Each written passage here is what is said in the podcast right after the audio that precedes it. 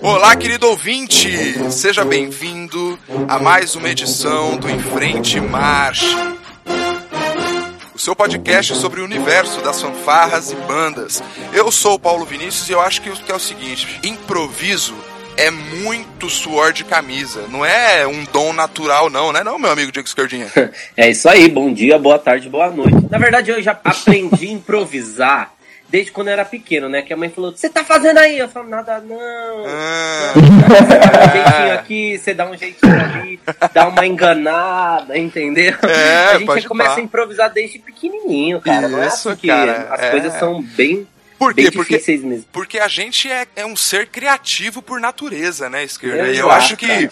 o mais bacana, depois que você passa ali por uma primeira bagagem de conteúdo teórico da música, é você ver outros artistas usando todos esses recursos quase infinitos que a música tem para propor uma ideia, para seja, enfim, botar sentimento, enfim, a gente está aqui para falar da música em movimento, da música em atividade. E para isso, a gente convidou duas feras aí das bandas marciais brasileiras, os dois protagonistas aí da, da entrada da, da banda marcial municipal de São Caetano do Sul. Os caras, vocês podem puxar aí os vídeos no YouTube, vocês vão ver eles lá na frente, é, solando ali na entrada da banda, levando a galera à loucura ali, com cada frase mirabolante que eles bolam lá, que é o Gabriel e o Vitor. Sejam bem bem-vindos, meus caros, ao Enfrente Marche. Obrigado, muito obrigado.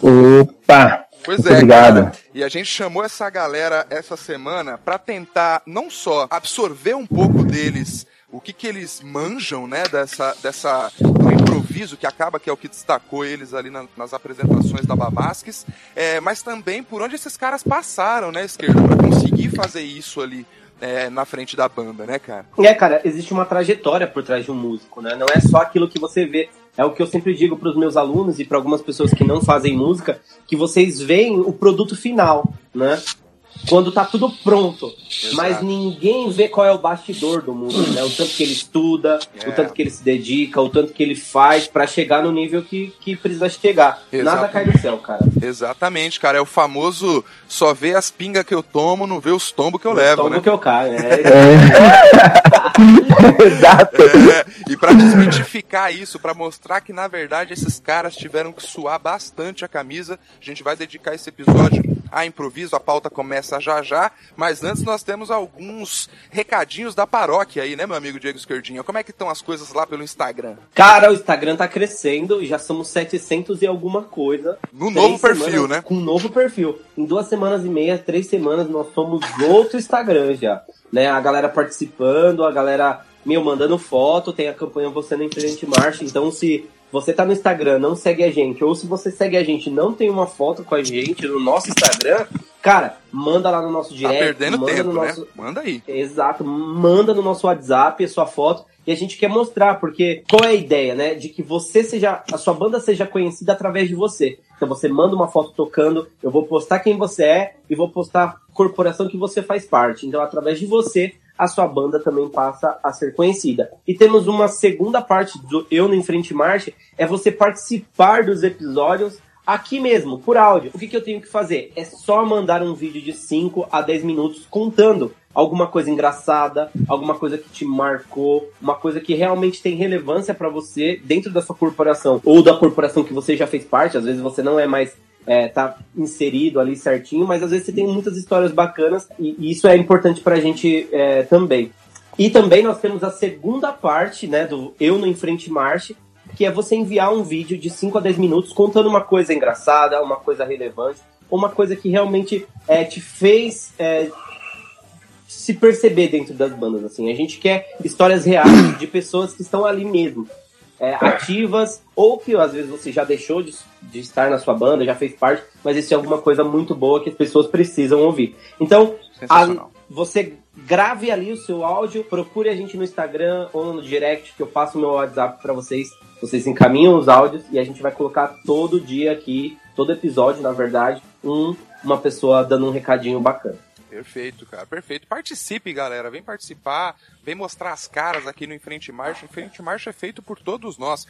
Estamos aqui hoje fazendo um, um um episódio típico, né, de Em Frente Marcha, com gente de banda, de verdade, com quem tá marchando lá na pista e tal. A gente só quer trazer você para participar desse movimento que a gente está criando aí, já impactando o Brasil todo. Estamos muito felizes aí com, as, com a repercussão dos episódios, né, esquerda? E também, logo, logo, é uma coisa que tá bombando no nosso Instagram é a novidade da nossa loja, cara. Assim, é... a galera tá fissurada já, tipo assim, pelo menos umas 20 pessoas. Meu, como é que faz para comprar? Meu, já tá. Já é... posso comprar e tal. Falei, calma, galera. Bom você lá. tocar nesse assunto, esquerda, porque a gente tem feito o seguinte: a gente postou alguns designs lá, né? Alguma, alguns modelos de, de, de camisa, algumas ideias, algumas propostas. É, e a galera foi votando, né, o que achava mais legal. Nessa semana a gente vai postar mais algumas coisas, mais algumas estampas. E, pô, contribua. A esquerda vai estar tá jogando lá no, nos stories, né? Vai abrir ali o canal para vocês poderem interagir com a gente e vocês construírem o que, que a gente vai fazer com essa loja, né, esquerda? Então, é, pô, vai lá, dá uma olhada no que a gente está propondo. É, a gente está querendo fazer esse estudo primeiro, né, do que, que vocês gostam, do que, que vocês gostariam de, de ter acessível. A gente conversou com o pessoal de linha de frente, eles falaram de uma super dificuldade, né, esquerda? De comprar equipamento Exato. de linha de frente e, e, ter que improvisar e tal.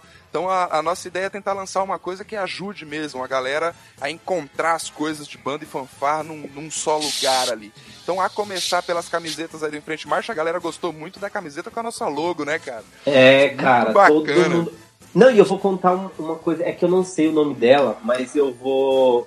Depois eu até mando para ela esse episódio numa forma é, mais pessoal. É, ela tava fazendo uma live, era em torno de umas 10, 10 e meia da noite, hum. e eu entrei na live dela, tipo, pra ver o que, o que, que tava acontecendo, né? Porque a galera anda fazendo muita live pra, enfim, bater papo, falar de banda e tal. Tá. E eu entrei, na hora que ela viu que o Enfrente Marcha estava na, na live dela, ah. Paulo, eu juro pra você, essa menina só faltou dar mortal. Ela gritava: Eu não acredito, eu não acredito, o Enfrente Marcha está na minha live, Ai, meu Deus maneiro. do céu. E eu achei super legal. As nossas marchadoras aí estão é. tipo, super interagindo com a gente, os marchadores também. Poxa, não, foi sensacional o carinho assim da galera com a gente. Não, com certeza, cara, assim, todas as balizas aí que passaram a seguir a gente depois do episódio lá de balizas, é, toda essa galera que tá chegando, sejam muito bem-vindos ao Enfrente Marche, galera. Isso aqui é um espaço para as bandas e fanfarras do Brasil inteiro poderem se encontrar, poderem se ver, poderem se ouvir, poderem se conhecer. E é por isso que a gente está fazendo todas essas ações aí nesses diferentes canais, seja aqui no podcast, seja lá no Instagram, que o Esquerda tem feito uma balbúrdia, né, esquerda? Galera sempre é. brincando com a gente, conversando, interagindo. Participe você também, se você ainda não está seguindo a gente, vá lá, se você está afim de receber mais conteúdo sobre banda e fanfarra, siga a gente lá no Instagram, também estamos no Facebook. E que mais, esquerda? Tô esquecendo algum acho... recado? Não, eu acho que é só. Eu acho, acho que, é, é só isso, e... né? E vamos, vamos, vamos logo nessa pauta, né? Tamo taca ali pau, taca ali pau, Marco, velho. Marco, velho.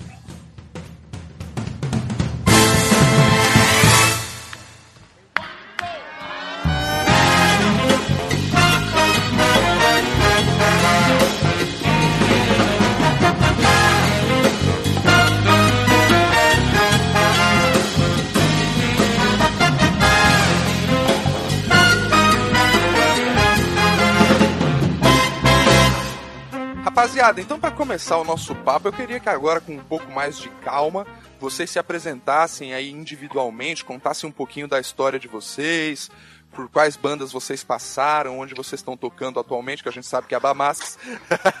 Mas além da Bamasques, quais outros lugares que vocês tocam, onde vocês estudam tal. Dê uma introdução aí, apresentem-se para os marchadores e marchadoras de todo o Brasil que estão ouvindo a gente aqui no Frente Marcha nessa semana. Gabriel, começa por você, queridão.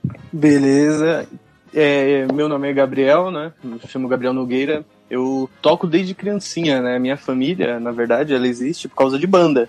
Então, meu pai conheceu minha mãe tocando na banda. Que né? legal, cara. No, no Ed Azevedo, né? Isso Putz, faz muitos anos. Olha aí, esquerda. Pô, a gente, e... a gente tava conversando com o Marquinho aqui esses dias, cara. Sim, minha família toda, né? Minha irmã e meu cunhado são da Lira de Mauá, né? Tocam lá. Caraca, a família toda então... de banda, que maneiro. Sim, sim. E eu comecei a estudar de criança, né? Comecei a tocar trombone desde cedo.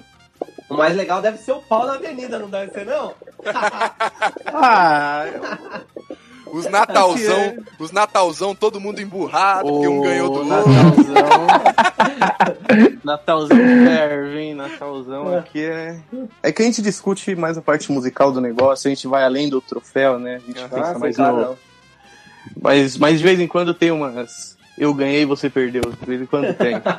ah, mas isso é. Mas esse é o legal da coisa, né? Tipo, é assim, é igual o time de futebol. A parte mais legal, e com todo respeito, obviamente, é de dar aquela zoadinha de vez em quando, né? É, de, aquela brincadeira saudável. Porque acho que no final do dia também é isso, né? É brincar, é, é dar risada. Exato. É, com certeza, né? Jogar esportivo, né? Jogar bem, né? E é isso, eu toco desde criança, então comecei a estudar trombone na Escola Municipal de Música com o professor Donizete. Comecei, eu tinha 13 anos, comecei a estudar trombone tenor e trombone baixo lá e segui estudando, né? Me formei em trombone erudito pela escola municipal, fiz faculdade, né, passei e nesse tempo nunca deixei de tocar nas bandas, escrever música para banda, porque eu acho que as, as bandas precisam de, de informação simples, né? De, de uma conversa que abrace.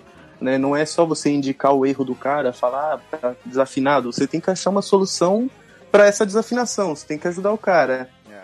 Então, eu não toquei muitas bandas, não. Assim, eu fiquei muito tempo tocando com meu pai na prefeitura de São Paulo, que ele tinha um trabalho de banda. Uhum.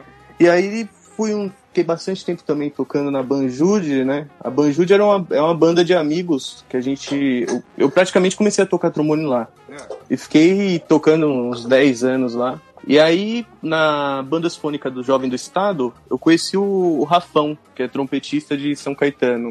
Hum. E o Rafão me perguntou se eu queria tocar com o pessoal de lá. E eu adoro banda, e minha banda tinha acabado, né? Olha aí. Cara. E aí eu falei, pô, vou tocar sim. E a gente começou a desenvolver essa, essa parceria de amor, amizade, né? De passar informações, de juntar a galera para fazer alguma coisa a mais, né? Porque trombonisticamente falando, é. né? A gente, em banda, né, o, o trombone é um instrumento muito limitado, né, os arranjos são muito limitados, tocam-se poucas notas, né, Sim. e o trombone é um instrumento extremamente técnico, né, você estuda tanto quanto a flauta, o violino, né, eu estudo muito bar, a obra do bar, assim, eu bato muito na tecla do bar, dos choros, porque é tem muita coisa. Então a gente está fazendo isso também em São Caetano, passando para esse pessoal de trombone, mais coisas para eles passarem para outras pessoas e passando para outras pessoas. E então meu ciclo, meu tá ciclo de vida é esse. Não, Gabriel? Não, eu entrei no ano passado. Ah, no ano passado, cara. Então eu entendi. Mas Vitão, você tá, você faz quanto tempo que você tá lá em São Caetano? Cara, eu toco há 11 anos e estou lá há 11 anos. Caraca! você começou é... em São Caetano. Você começou em Comecei, São Caetano? Exato, meu caso é totalmente diferente do, do Gabriel, né? É. Na minha família, só o meu vô, que tocava trombone de pisto há muito tempo atrás. Aê, vô! Eu nunca ouvi tocar. Nunca, nunca, nunca vi ele tocar, né? Sei lá, alguma coisa me chamou quando eu era criança, quando eu tinha 8 anos. Meu pai me levou para assistir a Jazz Sinfônica aqui da cidade, aqui de Adema mesmo. E desde os oito anos eu falei, pai, eu quero tocar um trompete de ouro. E, e não deu outra.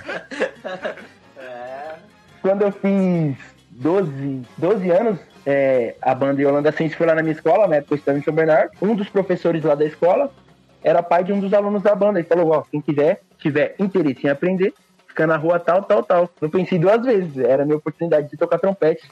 De ouro. De é. Exato. Eu tenho isso até hoje, né? Eu não gosto de trompete de prata. Eu fiquei sabendo até esses dias que a cor do trompete influencia no som. Eu não fazia nem ideia disso. Caraca, olha aí. Eu não e sabia eu, disso, não. Sim, tem, tem, tem que ser dourado pra mim, tem que ser dourado e é isso. Depende do som que vai soar. Uhum. Mas enfim, comecei lá no Yolanda Sensio mesmo. Certo. Em 2009, comecei em 2009 a tocar trompete, as primeiras notas foram lá. Porra, eu gostei dessa expressão, hein, esquerda? É, as minhas, minhas primeiras, primeiras notas, foram lá. Foram lá. Oh, Puta, é que bonito, bonito, hein, cara? que bonito. Parabéns, velho. Além de trompetista, o desgraçado ainda é poeta. Porra! Caraca, foi lá que eu dei as minhas primeiras. Porra, bicho, vai, segue, já tô apaixonado. Primeiro contato. é isso aí. Vou colocar essa porra lá no, no Instagram amanhã. É, cara. Porra. Não, levanta, levanta a hashtag. Hashtag primeiras notas e, e manda a galera postar as fotos de quando começou a tocar a esquerda. É, vou, Não é? Vou, vou, boa, boa, boa. Vai ser animal. Pô, pô, cara, desculpa interromper, porque eu achei a frase realmente. Eu, eu curto poesia, eu achei realmente uma frase muito bonita. Tranquilo. Comecei lá a tocar trompete, por indicação dos meninos de lá mesmo, no caso o Rafael, que foi o que ele citou aí, o Rafão, certo. e o Matheus, e o professor, né, o André, indicaram aí fazer aula no Instituto Bacarelli. Opa. Fiz aula lá por dois anos, três anos, não me lembro ao certo tempo. E lá era erudito, né? Uhum. Só que tinha alguma coisa dentro de mim que falava mais forte. Eu não estava conseguindo me sentir bem tocando uhum. erudito. Eu ia para as aulas desanimado, não tava, não tava né, com aquele, aquela animação de tocar trompete. Uhum. Foi aí que eu saí de lá e vim aqui para minha cidade, aqui em Diadema, e comecei a aprender com um professor de trombone é, a tocar música popular. E aí, estamos aí até hoje. Muita coisa aconteceu no meio do caminho. Minha praia mesmo é mais música popular. Bem interessante isso porque em meio de bandas de fanfarra, eu não conheço muita gente também, mas as minhas referências sempre foram trompetistas eruditos, né? Eu não conheço muita gente que toca popular em, em banda de fanfarra. Uhum. Isso que eu acho legal também, né? É, não, porque, cara, é, isso é muito engraçado. Acho que a gente equilibrou bem aqui o papo, porque eu tive a impressão que o Gabriel, é, a forma, até pela formação, né, ele vem uma bagagem muito mais pesada de erudito, ele mencionou do estudo do, da, da, obra do Bach, e aí o, Vit, o Vitão já tem um chamado natural pro popular, né, cara? Vai ser uma mistureba muito legal esse papo de hoje. Mas eu, eu queria saber, assim, é, é, a gente estava até conversando em off, né, Vitão, a música ainda não é sua atividade principal, né? E, e não. essa pergunta vale para você e para o Gabriel também. Mas assim, é, você tem planos de tentar viver disso, tocar música popular por aí com bandas, enfim, fazendo frilas? Como é que é a perspectiva de vocês dois para essa, para o mercado profissional agora? O que, que vocês querem? É ser professor? Para onde vocês estão olhando para aí? No meu caso, eu quero sim poder ter esse contato profissional com a música. Seria ótimo ver só disso, só que não é minha intenção ainda. Eu estudo para ser profissional, estudo para ser um ótimo trompetista, mas eu acredito que viver de música ainda é um negócio muito complicado no nosso país. Você tem que estar tá muito assim nas cabeças para você conseguir viver bem disso. Então ainda vejo música como um plano B. É, tenho meu emprego fixo, faço minhas coisinhas lá, trabalho, tenho minha renda e estudo trompete para algum dia poder me tornar um músico profissional e poder viver só disso. Mas ainda não é uma um, um sonho assim, não é uma intenção. Eu quero viver de música, não. Ainda não, não tenho isso em mente. E você, Gabriel? É, eu sempre, sempre trabalhei com música, né? Eu comecei a tocar cedo e comecei a fazer meus. As primeiras notinhas do Vitão, né? Fazer meu primeiro cachezinho, né? Cedo. E assim, como eu, eu, sempre toquei em orquestra, né? Sempre toquei erudito. Até hoje eu passo a vida fazendo isso. Eu toco em orquestra, toco em banda. Né? E dou aula. Porque a, eu acho vida, o negócio da música, é a gente passar para frente o que a gente tem. Né? Então não tem como passar para frente só sendo instrumentista. A música é muito maior que tocar trombone. A música é muito maior que tocar trombone. Com certeza. Então hoje, hoje em dia eu dou aula, hoje em dia eu toco em banda sinfônica, eu toco em orquestra, mas eu sempre trabalhei com música e nunca pensei em fazer nada diferente. Sempre gostei também de dar uma atenção em relação à aula, para as pessoas que não podem pagar também, para as pessoas que não têm grana. Sempre gostei tipo de levar a música para as pessoas que não têm essa, esse acesso, né? A minha visão sobre o, sobre o mercado é isso, assim. Se a gente falar politicamente sobre a música no Brasil, é muito complicado, né? Porque a gente é, é, o último caso em tudo. Então, se você vislumbrar ter uma vida musical no Brasil, eu acho que é uma coisa meio, meio distante. A gente tem que pensar em ir para fora, a gente tem que pensar em, em ir para outros lugares, achar outros nichos, né? Então eu estudo música erudita, sempre toquei música erudita a maioria da minha vida, mas eu também estudo popular, estudo muita coisa, estudo choro pra caramba, assim. É, não, pra entender o outro lado, né? Só pra aproveitar o gancho que você trouxe aí, cara, assim, na verdade a gente tá vivendo esquerda, eu tenho conversado muito com a esquerda sobre isso, a gente tá pensando no que fazer, que é, cara, nesse momento de pandemia, para contextualizar, se você tá ouvindo esse podcast no futuro, nesse momento nós estávamos vivendo a pandemia de Covid-19. Então, uma das atividades que mais que sofreram assim dramaticamente foram as atividades culturais, né? E na verdade, desde o último, né, desde o governo da, do último governo da Dilma, que a cultura no país ela vem sofrendo né, uma, um desmonte assim. São Sim. reduções sistemáticas né, na, nas verbas de cultura. E agora com o novo governo só piora a, a pasta da cultura foi reduzida a uma secretaria os cortes estão sendo ainda maiores. E nesse momento de crise onde você tem outras prioridades justificadas, é, acaba que o setor está abandonado sem nenhum tipo de, de solução possível no momento. Né, assim, ninguém. A coisa foi tão de surpresa que ninguém esperava. Tá todo mundo meio que se preparar, né? Se, se adaptar para poder viver esse momento. Só que a verdade é, se a gente não tiver esse, esse, esse investimento para manter esses projetos, né? Para manter os músicos e, e, e, atividades correlatas à cultura, né? Não necessariamente só músicos e tal.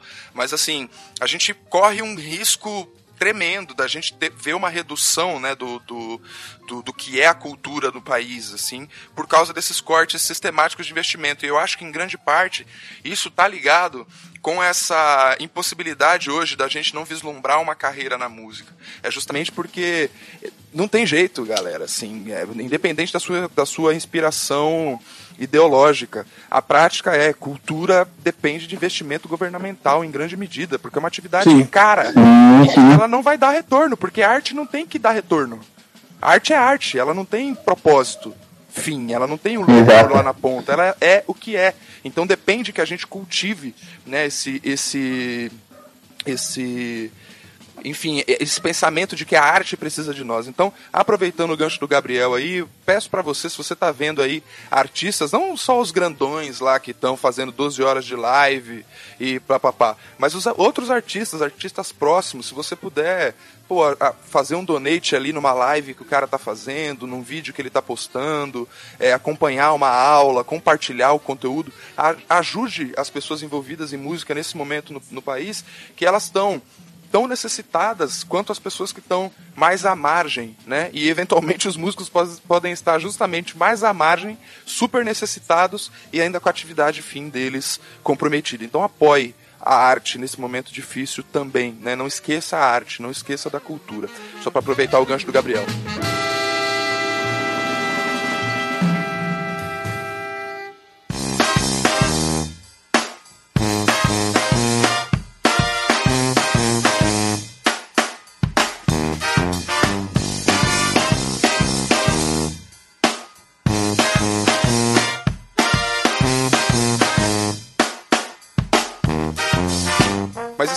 Bora entrar no papo técnico. Acho que a gente já conheceu aqui bem os meninos. E eu quero que você dê o kickoff aí, o, o chute inicial, pra gente começar a falar do que interessa, que é, porra, como é que o cara aprende a improvisar igual maluco, igual esses caras aí? essa, essa é a grande pergunta, na verdade, né? Eu acho que a gente pode começar, como diz a grande galera aí, vamos começar do início mesmo. Opa! Que a grande pergunta, o que é improviso, no final das contas, né? Eu fui pesquisar, né? Porque essa é a grande pergunta, né? O que é um improviso? Porque se você for é, na raiz da pergunta, ou na raiz da palavra, vai dizer que é, uma, é um efeito sem preparação ou um ensaio não prévio, né? Tipo, é, é isso aí. Essa é a. Ou seja, inventou na hora, meu amigo. Exato. Quem sabe é faz ao vivo. Exato, isso que o dicionário diz. Mas musicalmente falando, não é bem assim, né, cara? A gente sabe Exato. Pra, pra começar a improvisar, até na música o dicionário tá errado, entendeu? tipo, Sim. Porque, tipo, cara, o, tá dizendo assim, ah, uma coisa não prévia, um não ensaio, e é muito pelo contrário. É muito estudo, é muita prática, é muito tempo Exato. se dedicando para poder sair alguma coisa. Uhum. E é, acho que é por aqui que a gente, pra gente começa. Galera, tanto o Vitor quanto o Gabriel, cara, é, para vocês, assim, de coração, né? É, o que é o improviso de fato, raiz? Para mim, é, no meu caso, eu costumo sempre colocar o que eu sinto no momento mesmo, assim, na música. Porque improvisar, como vocês disseram, é um estudo contínuo, é algo infinito. É claro que a gente estuda um monte de escala, estuda tom, estuda não sei o quê, mas é você se colocar na música, né? De uma forma que você acha que vai soar lá na frente. É, e exemplo também que eu gosto de falar sobre improviso é você saber onde você tá. Existem diferentes tipos de música, tipo, diferentes tipos de linguagem, e você tem que saber se a, um pouco se adaptar a isso, né? Uhum. Você tá num teatro, você tá na rua, falando com a sua banda marcial, você tá num barzinho. Então acho que improviso é você, além de colocar um pouco de si, você saber onde você está. Muito legal. E aí, Gabriel? Legal, hein? Então, o, o improviso, o improviso, ele é uma ideia, ele é uma, uma algo que você formula para você que você quer falar pro próximo. Para mim é uma conversa. Certo. E as Legal. escalas, as notinhas que você produz são as palavras que você tem no seu vocabulário. Quanto mais escalas você tem, quanto mais padrões você tem, rítmicos também, mais variedade Exato. de vocabulário você tem na sua conversa, né? Isso então, o improviso, ele, para mim, ele é presente desde sempre, porque o improviso ele é muito presente na música erudita também, né, na questão das cadências. Todo concerto hum. de trombone, né, a maioria dos concertos, aliás, tem uma cadência.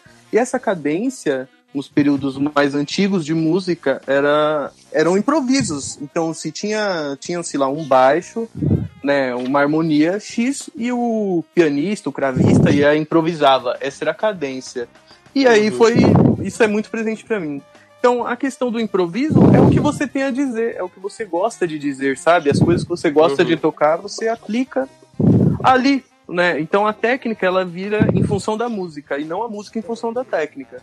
É, é isso, aí. É, isso é muito importante, até porque o treino, na verdade, ele só encurta, né? Na verdade, a distância entre a intenção e o gesto. Ou seja, o, aquilo que você pensa e aquilo que você toca, na verdade. Esse é né? é o lance. ninguém pensa em improviso, no caso. Esse é o lance, porque eu, eu no improviso, cara, eu particularmente tenho uma, uma admiração muito grande, porque para mim é a expressão máxima da arte música.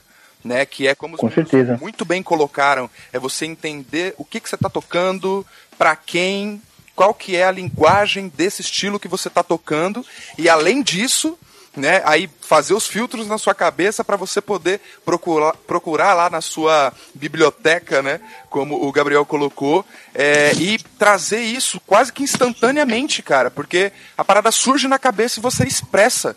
Então, se você não tiver o treino adequado para você conseguir expressar aquilo, é, é como é, é, eu costumo dizer, né, que é, é abrir o um canal para a música falar através de você, né, cara? Eu acho que o improviso ele é muito isso. É a hora que você abre os braços, né? Deixa a música te levar e usa, né, tudo que você se preparou, tudo que você estudou, tudo que você conhece, para deixar ela fluir o mais naturalmente possível, deixar ela falar por você, né, através de você o mais naturalmente possível. E um dos aspectos aí, esquerda, que para você criar essa bagagem, né, para você criar essa, essa sua biblioteca, é ouvir muita coisa, né? Eu queria saber dos caras o que, que vocês mais ouvem, quais são as inspirações de vocês. Começa aí, Gabriel. então, eu, eu ouço, eu ouço muitas coisas de N instrumentos. Eu não ouço apenas o trombone ou o grupo de metais, né? Essa causa... é a chave, Gabriel. Essa é a é. chave, é. cara.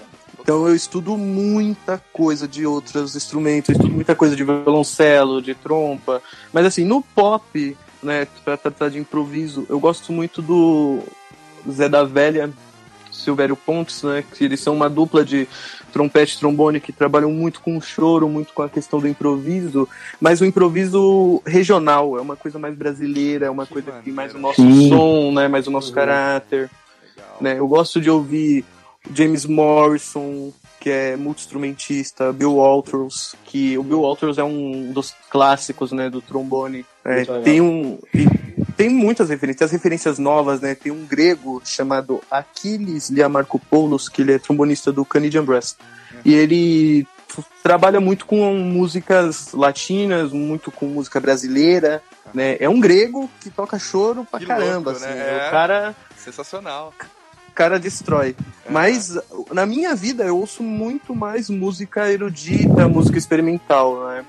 Uhum. Então tem o Christian Lindbergh, que é uma referência do trombone erudito, né? o Jorgen Van Riegen, que é outra, Ben Van Dyke, são referências assim do do trombone erudito que eles não tocam só trombone, não tocam só coisas de trombone, eles transcendem a técnica, né? E o improviso justamente é, é transcender algo que já está ali não é? É verdade. Exato. Então tem tudo muito a ver para mim. Eu faço muitos links, assim, muitas conexões entre o estilo do Bai e o estilo do Pixinguinha, por exemplo, uhum. o estilo do Vila, né, com o estilo de Brahms. Tem muitas ligações assim, importantes que a gente coloca na nossa música, né, no improviso.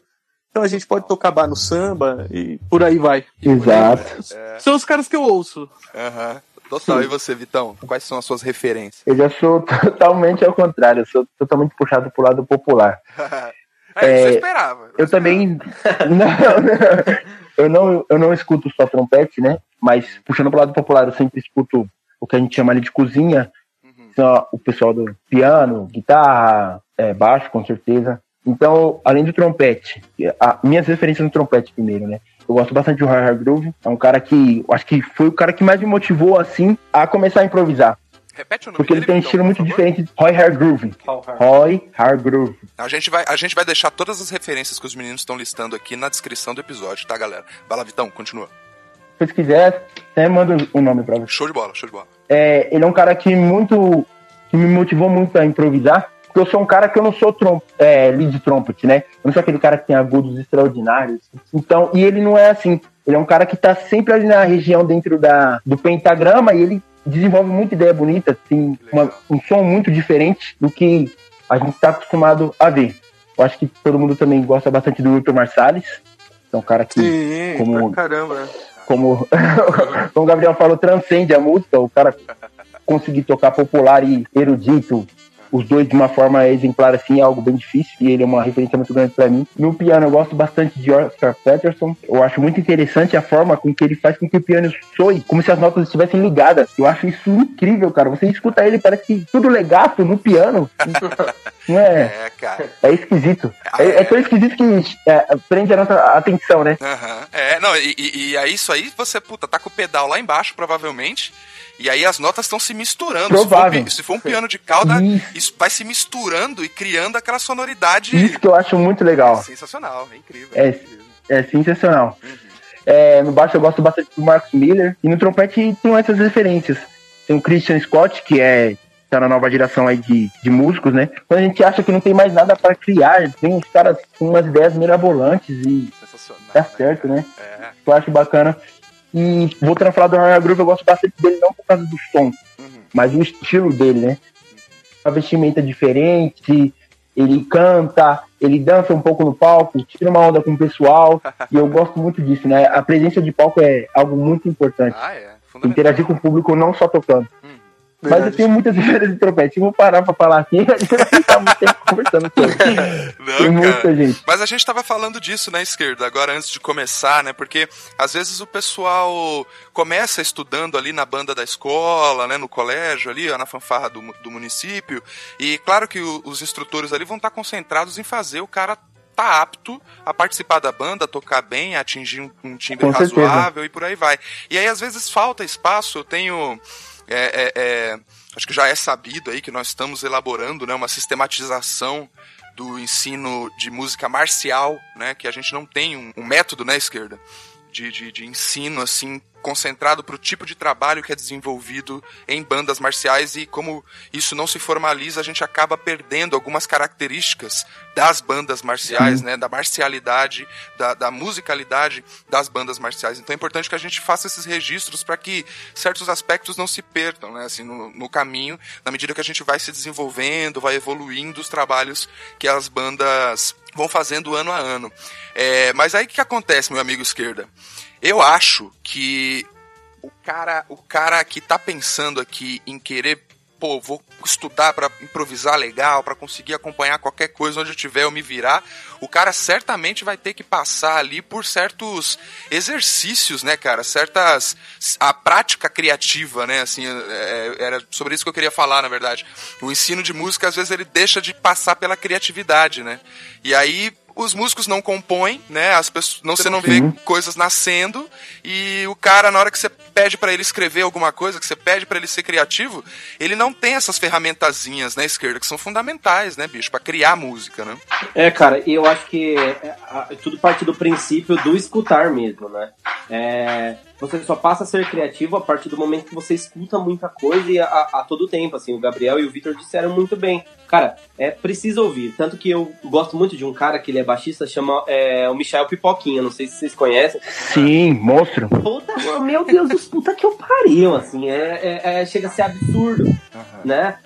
é, tanto o Alexandre Aposan, baterista fudido, Eloy Casagrande, são os caras que, pra, é pra referência, são, e são brasileiros, isso que é mais é, legal, entendeu? Sim. A gente fica buscando muita coisa fora, que obviamente tem muita coisa de fora, mas tem muita coisa de dentro, que é muito boa também. É isso que o Gabriel falou, né? Conseguir mesclar um pouco do, do, do bar com pixinguinha e, e tentar fazer uma coisa diferente, né? Eu acho que esse processo criativo, ele precisa aparecer de uma forma natural. Hum. só vai aparecer a partir do momento que você ouve muita coisa, né? Conseguir mesclar um pouco de tudo. Se a gente for falar de parâmetros de improviso, né? É, não é um improviso em si, né? É desde a tonalidade, a harmonia, a nota de descanso, nota de tensão, as notas, é, intervalos, linguagem, linguagens do estilo é, assim, propriamente dito, arpejos, modos gregos, enfim. Olha quanta coisa precisa ser estudado. Às vezes pega o produto final e fala, beleza, é um produto ali muito bom, os caras improvisam muito, mas o processo, né, ele é um pouquinho mais,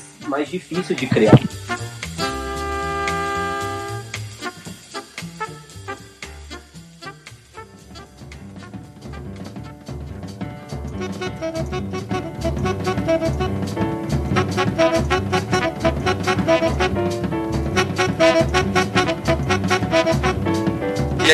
Saber dos, dos meninos o seguinte: criatividade ela também é exercitada, né, cara? Nossa! É, não é? O pessoal fica achando que é uma coisa que não. O cara nasceu com aquele dom e aí ele consegue. Não, é treino, é exercício. Como vocês se exercitam para improvisar, rapaziada? Então, é, a criatividade, a criatividade em si, ela, para mim, ela significa autonomia.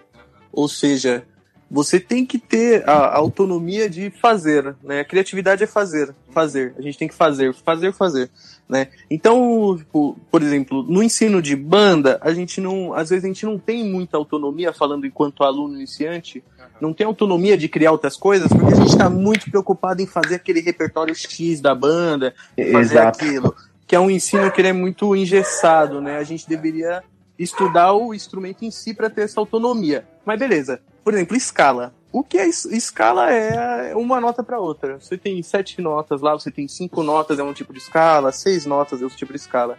Então a gente tem as básicas lá, escala maior aquela escala que tá na música do James Swearinger, do Ed Huckabee, que tá facinho, fácil compreendimento. Então você estuda aquelas escalinhas, que elas vão ser os seus passinhos, né? Vai ser por onde você vai começar a andar, onde você vai começar a falar. Tendo o domínio dessas escalas, o que a gente vai colocar dessa forma criativa, a gente vai expor ideias que a gente já ouviu. Então o nosso cérebro vai buscar lá dentro e falar, pô, eu gosto de ouvir o Bill Walton. Então você vai ter um improviso como o som do Bill Walton, só que dentro das suas limitações técnicas. Exato. A ideia basicamente é dele dele, né? As coisas que você gosta, as coisas que você assimila, mas a, a técnica é sua. Então, cada vez que você vai vencendo um ponto técnico, descubra uma escala diferente, uma escala menor, sim, né? Sim. uma escala, uma penta, uma escala de tons inteiros. Vou descobrindo essas escalas, você vai tendo mais domínio e mais autonomia para sua para sua criação, né? A criatividade nada mais é que recursos. Você tem que ter os recursos, entende? É, não, total. Mas cara. Exato. É, só com estudo, né? É, não, mas assim, você, no seu caso particular, Gabriel, você falou que escreve também e tal. Eu acho Sim. que o exercício da escrita nesse caso e de você é, começar a colocar umas ideias para fora, né? Até para você exercitar a escrita, exercitar a leitura, exercitar, né? enfim, uma série de outros conceitos ali que estão na base da teoria musical, né? Tipo, você tem uma rotina de escrita musical, no seu caso, nessa pegada mais erudita e tal, para não deixar a criatividade sumir? Eu exercito mais tocando, porque quando eu tô tocando trombone, eu cheguei numa, numa fase assim da vida que eu estudei tanta coisa, de tanto método, de tantas pessoas, que eu acho o estudo do trombone muito chato. Então, e os alunos também acham chato, né? Chato estudar nota longa. Então eu vou criando exercícios, eu vou tocando melodias, vou criando coisas, escrevendo também as coisas que eu toco que fica até legal, eu vou escrevendo, uhum. né, para exercitar mas é muito, muito mais tocando mesmo, porque a gente tem que criar exercícios, né? Tem que criar coisas diferentes. No meu caso, né, o trombone é um instrumento que é muito novo na história da música, então a gente não tem muita coisa quanto o violino, por exemplo, para estudar. Aí daí a gente tem que criar exercício. Se você ah, se habitua a criar seus exercícios, né, você deixa tudo mais fácil, né? Então é assim, eu vou criando exercícios, vou criando melodias, crio música. E assim você vai botando para fora, né, o, o, o, as ideias que vão rolando ali. No caso do Vitão, que é pro lado popular, aí você deve endoidar, né, Vitor? Como é que você pratica para fazer aqueles solos sinistros lá? Agregando tudo que o, o Gabriel falou, né, a respeito de você estudar escala, daí daquilo, eu costumo bastante tocar e me gravar é, acho que todo mundo almeja chegar em algum lugar é, musicalmente, né? Artista X, se espelha em alguma coisa, claro com a sua personalidade, que não pode faltar, você não pode ser uma máquina né, de copiar. E eu costumo bastante tocar e me gravar, e muita repetição, muita repetição. Eu vou tocando, vou escutando, ó, essa parte não ficou legal, com esse tom não ficou bacana, então eu trocar a nota. E assim eu vou criando ideias para que o meu improviso fique mais, fique mais rico, né? É claro que existem ocasiões diferentes, por exemplo, como eu te falei, saber onde a gente tá tocando.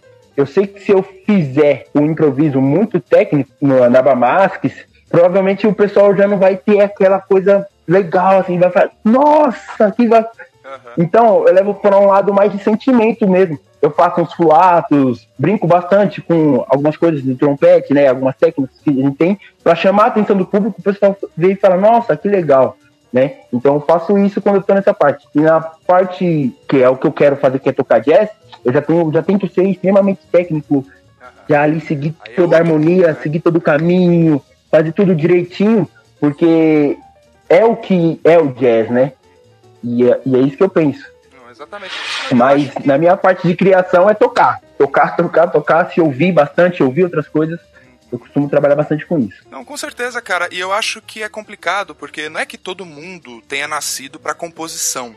Né? Eu acho que não é por aí. Acho que Exato. tem gente que não nasceu para compor, nasceu para ser um ótimo intérprete, ali, um ótimo instrumentista e ponto. E não é querendo Sim. cagar a regra aqui, né? Cada um tem, tem o seu lugar. Sim. Mas como hoje a gente tá falando de improviso pra caramba, eu acho que passa também por uma questão, o Gabriel tava comentando, né? Muito complexo realmente você. Os métodos que vão desenvolver pro cara a habilidade necessária para ele tocar bacana, para ele ter recurso ali na hora de fazer um solo, é, eles fatalmente são chatos. Eu tô estudando piano agora. E, assim, oh. é, não, cara, e, e, eu cheguei à conclusão de que os métodos é, Zerni, essa galera aí, não chato funciona. É chato pra caralho, cara. É chato pra caralho. E aí, o que, que eu fiz? Nossa eu fui senhora, atrás de um. É, muito. E as melodias são terríveis. Você fica fazendo aquele som que você não tá curtindo. E aí eu fui buscar justamente Exato. as alternativas, né, cara? E aí tem um pessoal que, que ensina, que dá aula, que eles vão pelo caminho da da dificuldade musical, né? Então eu tô pegando lá o, o, o, terminei, acho que hoje, foi o, o, o prelúdio número 1 um do bar, né? Que é aquela base que lembra o Ave Maria, né? Todo mundo conhece e uhum, tal. Sim. É uma pecinha bem, bem simplesinha, bem fácil, praticamente não tem melodia, só aquela levada. E aí a ideia, a proposta dos caras é que você vá, através das próprias músicas, verificando as necessidades que você precisa desenvolver. Exatamente. No meu caso, no piano. Então eu acho que isso se aplica porque tudo bem que você precisa passar um conhecimento teórico pesado e que fatalmente os exercícios, as coisas, você não vai você não vai poder fugir, né, cara? Você vai ter que desenvolver aquela competência e só desenvolve tocando, repetindo. É músculo, né? É cérebro.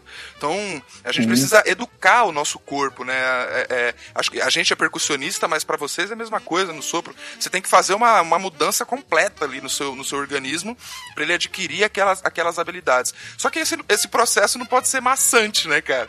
Não pode ser um processo que o cara odeia estudar o instrumento porque ele vai ficar tocando aquelas coisas muito chatas. Vocês, na, na, na, no percurso de vocês, vocês foram fazendo assim, tocando umas coisas é, um pouquinho mais tal e se desafiando com peças, assim, indo mais pela música do que pelos métodos? Com certeza, nossa. Muito... Óbvio. Pergunta retórica, né? Muito. eu não sei como é que como é que vocês pensam, mas para mim a técnica ela roda em função da música. A música é o cara maior desse negócio, né? Então, Exato. Eu, claro, estudo muita técnica, tal, frito aqui na minha casa, né? Tem que tá sempre mantendo um rendimento bom. Mas assim, por exemplo, eu não gosto de estudar nota longa. Isso é um negócio meu. Eu não gosto, é um saco. Quem toca instrumento de sopro tá ouvindo a gente, mano, sabe que isso é uma merda da nota longa. Mas aí, você pode mudar o seu estudo de nota longa, que é uma coisa necessária. Então eu coloco, por exemplo, uma música no YouTube que eu gosto, seja de um cantor X, e toco as notas da harmonia com ele, ou toco as notas que ele tá cantando, Maneiro. tudo glissando, né? Que vai gerar esse estudo de nota longa. E assim, e, e tudo. Então, por exemplo, com música, eu tenho muito esse negócio de metas, assim, de coisas que eu quero tocar, de coisas que eu preciso tocar e coisas que eu vou tocar obrigatoriamente. As, Exato. É, as coisas que eu quero tocar, geralmente são as coisas que são dificílimas, assim, ó, ao extremo. E a gente tem que buscar. é só você. E tem que buscar isso mesmo. A gente tem que buscar tocar N coisas. Sim. Não pode se limitar só aquilo. Só que o método vai só de dó a dó, mas o trombone tem umas cinco oitavas, cara. Você tem que, sabe, Legal. abrir, né? Eu, eu faço isso. Eu também eu tento sempre me desafiar, né? Tento sempre escolher temas de jazz, um mais difícil que o outro, para poder ir aprimorando. E também tem esse lance do estudo da técnica, né? Querendo ou não, o jazz tem uma linguagem bem diferente do que a gente chama do que a gente toca no erudito e a gente tem que se atentar a algumas coisas que no erudito são coisas normais que no jazz essas coisas que são normais no erudito não pode acontecer e como eu sempre fui por mais que eu tenha migrado pro popular muito cedo a banda me influencia muito, porque na banda a gente tá com música erudita, né? Sim. Então, quando né, eu fiquei cinco anos sem estudar trompete e comecei ano passado a estudar. E foi a primeira vez que eu tive um professor trompetista mesmo. E eu tinha muito vício, muito vício. Era tentar tocar tudo destacado. O jazz é diferente, são coisas mais livres, né? São umas articulações diferentes, um pouco mais swingado. Então você tem que, tipo, tentar interpretar da sua forma, porém sem perder a característica do estudo ou da música. E isso que às vezes choca bastante, né? Que a minha realidade era diferente da do meu professor que já vive disso. Né? Então isso foi algo bastante complexo para mim, mas o importante é isso, você sempre tentar se desafiar mesmo, tentar sempre buscar o seu melhor, o ápice, né? E eu sou assim, cara, eu todo dia é uma coisa diferente, Todo dia eu faço as mesmas coisas que eu fiz ontem, claro. Ao contrário do Gabriel, eu já gosto de estudar bastante nota longa. Meus estudos eu começo já fazendo, tipo, estudando uns 15 minutos, 20 de nota longa já para aquecer. E aí eu vou seguindo meu dia com minha rotina de estudos normais. Total, cara. E aí você tocou num ponto muito legal na esquerda que é, é. A, assim, no caso do conteúdo técnico, né, vamos dizer assim, em que o cara vai pegar ali de ponta a ponta, aprender desde os conceitos mais fundamentais, dos compassos simples e compostos até as escalas mais malucas que ele puder imaginar, né? É um campo, né? Eu tava falava isso para uma amiga essa semana. É um campo de estudo muito vasto. É uma coisa assim, você nunca vai abarcar todo o conteúdo existente sobre música em uma encarnação, meu amigão. Você vai precisar pedir umas três ou quatro aí para você poder cobrir. Então, ao mesmo tempo, né, que a gente, os métodos às vezes afastam, mas ao mesmo tempo é foda na esquerda. A gente precisa ter um, um, guia, né, por essa floresta vasta que é, o, que é a música, né, cara. Tem que ter alguém que vá te levando, ó, vá por aqui, isso aqui é um caminho melhor. O caso do Vitor estava falando do, que era o professor, né, de dar aqueles toques, mexer nos, nos, nos, nos vícios e tal. É, mas é, é, fundamental que pelo menos alguém te conduza na esquerda de alguma maneira, né? Exato. Eu acho Exato. Que, eu acho que tipo, a, a dica principal é também se consultar com quem entende, né? Porque às vezes a gente tem muito esse estudo diário, mas a gente é, precisa mostrar para alguém, né? Eu acho que isso precisa ser, ser feito. Muito verdade, é, eu, cara. Eu, eu acredito também, por exemplo, nós que somos percussionistas, as pessoas que estão ouvindo, é, para quem nasceu percussionista ou já toca percussão, a gente já nasceu com essa característica de improviso é, na veia, é né? Verdade, é, é verdade. Porque, olhando pro lado de banda marcial, por exemplo, o maestro tá cagando pra percussão. Fala assim, ó, se vira, se vira aí, mano. Improvisa, entendeu? Então a gente acaba aprendendo meio que na marra. Eu, particularmente, tipo, comecei a, a ver coisas de improviso e entender toda essa questão da teoria musical para improviso na faculdade, é, no conservatório. Mas aqui, por exemplo, em banda marcial, é, sempre foi isso. Tanto que to, todo lugar que a gente vai, ô maestro, taca a parte aí. Não, eu só escrevi a do sopro aqui por enquanto. É, mas. Ah, que ótimo, cara. Entendeu? E aí, assim, então, esse lado criativo do percussionista, eu acredito que ele é muito mais aflorado, e, e me corrijam se eu estiver errado, meninos, que, tipo, é mais aflorado desde o começo, justamente, eu digo dentro de banda marcial, ok? Muito mais aflorado justamente pelo maestro te dar essa liberdade de, de você criar Sim. mais do que propriamente seguir uma partitura ali e tudo mais mas ao mesmo tempo ter alguém que te oriente também, né? Porque se numa eventual questão ou numa eventual música, sei lá, ele traz um baião, você precisa tocar um baião de improviso, cara, como é que faz, né? Então tem que ter um cara ali para te orientar também, para você eh, seguir os seus estudos de uma forma construtiva, porque igual o Victor é, pontuou e pontuou bem, eu tinha muito, eu tinha muito vício. Como que ele ia saber que tinha muito vício se uma pessoa não tivesse orientado da forma Exatamente. correta? É, não, e digo mais, cara, assim, é, eu particularmente, o esquerda sabe, eu sou um músico muito pudica, saca? Eu, eu não.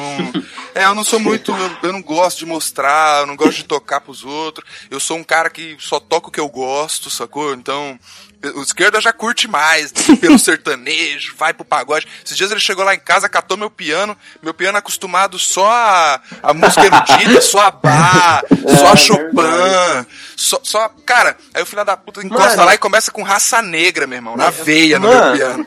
Eu, pô, cara, mas isso, mas isso é muito legal, né? Como você precisa ao mesmo tempo transitar, né, entre, entre essas as, os diferentes estilos, mas ter algum tipo de orientação, né? De ter algum tipo de caminho.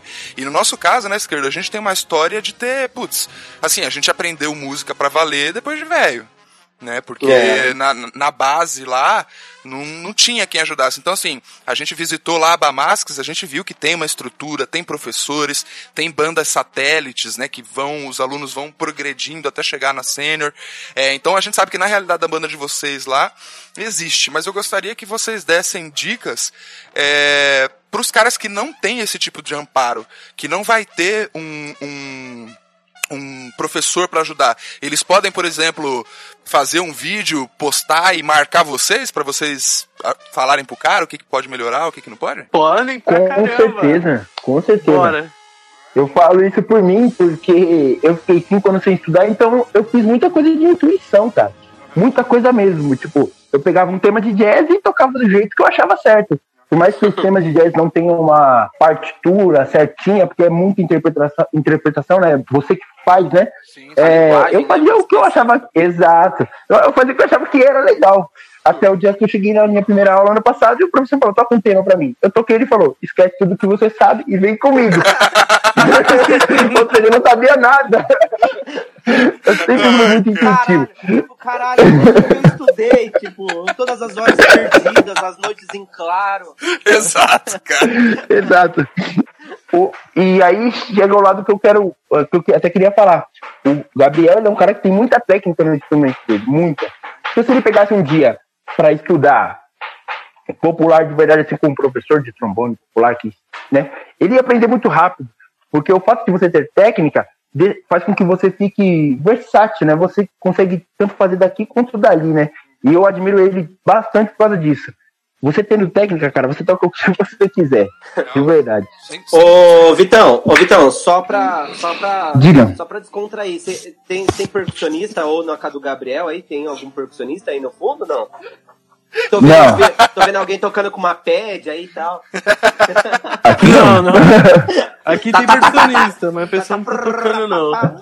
Falei, olha só, tem um percussionista aí no fundo estudando é. também. E, e, hoje eu não tô estudando, não, então não sou eu.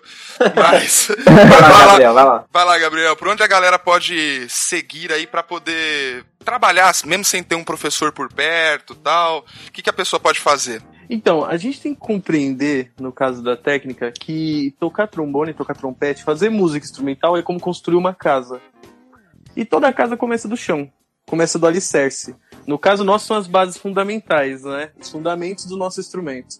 Então, hoje em dia, é muito fácil você achar um método na internet de fundamentos, né?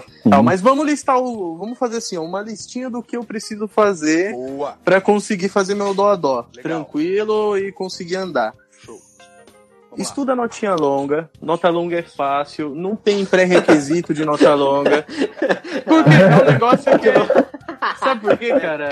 Toca, toca, toca nota longa mais na cabeça do Gabriel. Puta, mano, já não, essa porra de mas sabe longa. por quê? É porque eu, eu não gosto disso, porque eu estudei muito esse negócio. Então tudo que eu não gosto é porque eu estudei muito o tópico e decidi, não gosto mesmo e pronto. Uhum. Que nem.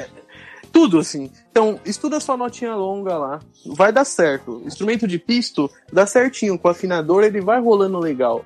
Né? O instrumento de vara já tem uma dificuldade. O instrumento de vara já é mais complexo. Mas estuda nota por nota. Depois, flexibilidade simples. Flexibilidade simples ajuda tudo. O homem que domina a flexibilidade domina o trompete, já dizia o Charles Corey, né? Flexibilidade é aquele simplesinho mesmo, sabe? Você toca instrumento trompete, si bemol, então você tem na primeira posição do, sol e do. Toca isso. Do, sol, do, aperta o pisto 2, décima posição, si, fa, si, si bemol, fá, si bemol, e por aí vai.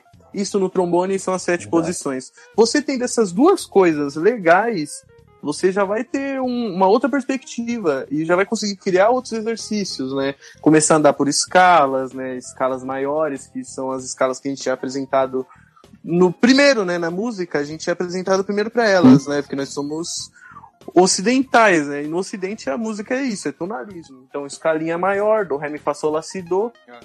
Meio tom para cima de do, ré, mi, fá, sol, lá, si, do é o quê? toca meio tom para cima daquela uhum. nota. Você vai chegar na escala de dó sustenido e por aí você vai andando. Uhum. Então, escala, flexibilidade simples, metrônomo a 60, 60 BPMs, né? E notinha longa, pronto. Isso aí é o que você precisa para dar aquela, aquela guinada na carreira. É a receita do santo. tem, tem milagre. Não. Exato. Do ponto de vista teórico, esquerda, eu acho que tem uma, uma, uma, uma listinha também de coisas que o cara precisa dominar ali para poder começar a pensar e improvisar, né? E assim, é uma coisa que a gente sempre fala também, que é um terror pros músicos, é o maestro fala assim: vamos aquecer com escala. Os músicos querem morrer já. Fala assim, puta que pariu, escala não, pelo amor de Deus. Mas, mano, é como o Gabriel tá falando, não existe milagre, né, cara? Uhum. É, eu acho que acredito é entender pelo menos o conceito da escala. Porque a partir da escala Sim. você começa a entender acorde, a partir da escala você começa a entender arpejos, a partir da escala você começa a entender as, as escalas pentatônicas, a partir da escala você começa a entender as escalas no, nos modos gregos. Então, é a partir da escala em si, igual o Gabriel tá falando no começo, que você vai ter o ponto de partida para estudar qualquer outra coisa. Assim. O esquerdo ainda não sabe, mas ele vai começar a escrever um monte de conteúdo sobre teoria básica, né? Teoria fundamental ali da, da, da, da música, os fundamentos mesmo que a galera precisa saber. A gente é, fez até umas brincadeiras no Instagram na esquerda, assim, perguntando valor de nota em função do, do da fórmula de compasso, e a esquerda depois explicou lá, compasso simples e compasso composto, e, e a galera gostou, né, cara? A galera, putz, caramba, às vezes é um conceito básico que eu não entendi até hoje, mas com uma explicação diferente rolou. Então é, é claro que muito voltado pro trabalho de bandas marciais, mas o esquerda vai fazer um passo a passo ali pra galera buscar, né, assim, poder saber, putz, tá, beleza, cara, então tenho que estudar nessa ordem aqui, esse é o caminho, esse é o nome, é o famoso o nome das coisas, né? Para você saber o nome das coisas e saber os caminhos, que isso é fundamental, né, esquerda, assim, a galera também poder contar com a gente para fazer esse percurso, né? E, e sabe, falando pros meninos, não sei se eles chegaram a ouvir os nossos primeiros episódios, cara, a gente, é, eu tinha muita dúvida quando estudante, quando decidi estudar música, e o meu maestro na época não sabia me explicar um pouco sobre por que maior, por que menor, o que, que é uma porra de um campo harmônico, sem saber enrolar, sabe? Ele mais nos enrolava do que propriamente explicava. Uhum. E quando eu decidi estudar música, foi justamente pelo fato de que eu quero ensinar pessoas a chegar no conhecimento de uma forma mais fácil. É Boa. É isso é mesmo. Muita, muita, é igual os meninos, vocês acabaram de dizer muito bem tem coisa muito chata aí. É, é, e por que não fazer de uma forma mais agradável, de uma forma que as pessoas entendam realmente o que está acontecendo, né? Porque assim, é, a gente tem, tem, eu acredito que a gente tem essa obrigação, é, como músico, de passar essa informação, mas de uma forma correta, mas de uma forma simples. Hoje já existe recurso para fazer isso, né? Hum. Eu não sei se antigamente as pessoas queriam. Mano, imagina só, você vinha aí dos anos 50, dos anos 70, Mano, batendo bona o dia Nossa inteiro. Senhora. Jesus. Mano, imagina. Pozole, é outra. Nossa, Nossa senhora. Imagina, é, uma, é um percurso muito, muito chato. É, cara. Não precisa ser assim, né, bro? Não precisa, não precisa.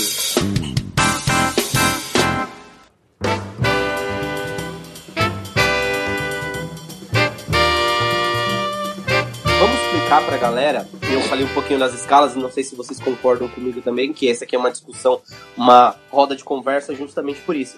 Vocês acreditam é. que o, o cara, para começar a improvisar, parte das escalas mesmo? Sim. É uma não. obrigação, para mim sim, eu acredito que é uma obrigação o cara saber todas as maiores, de verdade. Uhum. Eu sinto isso como. Até porque eu aprendi dessa forma, né? Uhum. É, você saber todas as escalas maiores, porque elas te levam às outras, né? Por mais que seja um campo de criação, você tem que, pelo menos, tentar se manter dentro do tom. Então, saber escalar apenas a maior uhum. é o pontapé. Saquei. Dá uma ajuda, né? Ma isso. O Gabriel mandou Manda, Gabriel. um aí, Gabriel. É, é faz aí. Não, não, não, curioso. Manda aí. Não, porque como eu, como eu disse, né, a música é um negócio da casa, aí você precisa construir o alicerce, blá blá blá, certo. né? Então tudo tem pré-requisitos. É. Por exemplo, qual que é o pré-requisito de fazer escala? Conhecer as notas. Primeiro você tem que conhecer as notas, Exato. todas as notas do seu instrumento. E você entender que cada uma dessas notas que você toca gera uma escala X ou Y. Uhum. Então eu acho que uhum. não. Eu acho que é, é tanto que a improvisação então, aqui no, aqui no Brasil mesmo, tem uma escola muito forte de improvisação livre. É mais voltado para música contemporânea, né? Para música experimental. Certo. Mas eu acho que o início de tudo, porque a gente tá falando assim, a gente não tá falando para pessoas que que tocam pra caramba, assim, de tocar em muitos lugares ou de tocar muito tempo. A gente tá falando sim, de pessoas sim. que não tem aquela. não tem, tipo, a luz, né? Não tem o guia. Então. Primeiro, Ainda não tem uma bagagem, né? É. É. Não, não, mas, mas na verdade, não. Aí é como eu tô dizendo. Na verdade, a parte do improviso, eu acredito que já, já seja é pra... pro cara que que, que, já conhece música agora, né? Porque é. assim. Exato, por isso que eu citei já, isso. É, exato, a gente já falou pra uma galera que quer começar a estudar trombone, uma galera que quer começar a estudar trompete, que quer do zero. A gente já deu esse caminho. A gente uhum. perguntando do cara que, assim, já tá ali na banda dele, ele já faz uma primeira voz. Ah, o cara já, desenroladão, já, né? É, o cara que Foi isso que eu pensei. Já, né? Porque assim, é o, cara que, o cara que começou a estudar música hoje, né? Começou, pegou o trombone hoje, ele não tá pensando no improviso ainda né? Pode ser que Nunca. ele esteja pensando futuramente. Hum. Mas o cara que hoje já faz uma primeira voz, por exemplo, Gabriel de trombone, é... já toca, né? É... Já toca. Então, assim, é esse pontapé que eu quis dizer, de que, tipo assim, será que agora, agora a próxima fase é começar a entender uma parte mais teórica, mais é, a fundo, e, e a, aí, como eu disse, partindo das escalas, porque assim, o cara do começo realmente ele não, é, aí você tem razão do que você está dizendo. Uhum. Aí realmente ele tem que partir para esse princípio, é, sim. Verdade, verdade. Com certeza. É, o cara. Então, então vamos reformular. Uhum. A gente, sobre conhecer a nota em si, sobre conhecer as notas, né? A gente tem que conhecer todas as notas, mas todas. Então tem que conhecer as enarmônicas X e Y. Mas não vamos mudar muito em torno disso, não. Uhum. O negócio é, Começa das escalas, bicho. Vai lá, faz as suas escalinhas, vai fazendo os tons mais tranquilinhos, dó maior, si bemol maior, mi bemol. Vai ousando, colocando mais uns tons. Porque aí quando você começa a trabalhar a escala maior e você cria essa prática, todas as outras escalas seguintes, menores, harmônicas, melódicas, são mais fáceis.